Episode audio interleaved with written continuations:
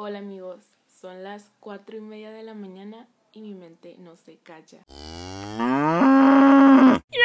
Hace rato vi un video que me dejó pensando. Era sobre una niña que decía que había dejado de creer en la iglesia porque una vez su catequista le dijo que debíamos amar a todos, pero debíamos odiar a los homosexuales. Pensé en dos cosas. Uno, qué triste que haya dejado su religión.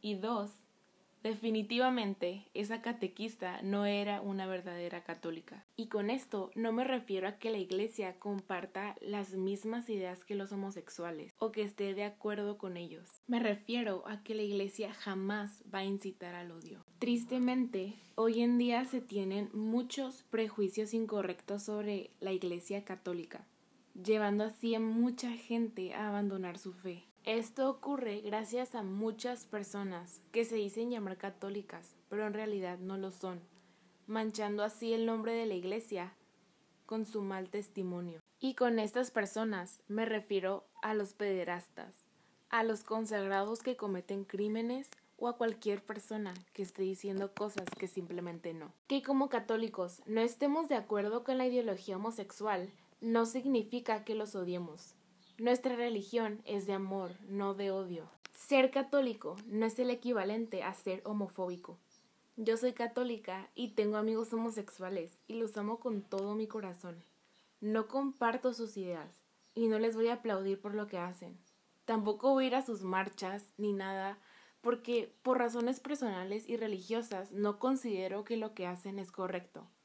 Pero eso no quiere decir que no merezcan mi respeto y mi amor, porque la vida humana es lo más valioso que existe, sin importar el género, la raza, la edad o la ideología. Así que no me importa si eres transgénero, homosexual, bisexual o lo que sea.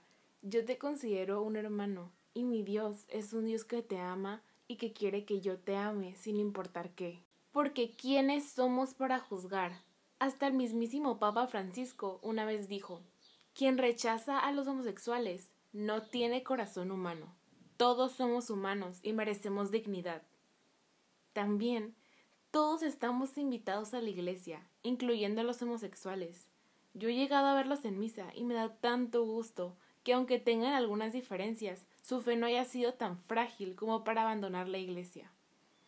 Aclarando esto, espero que nunca dejes tu casa que es la iglesia.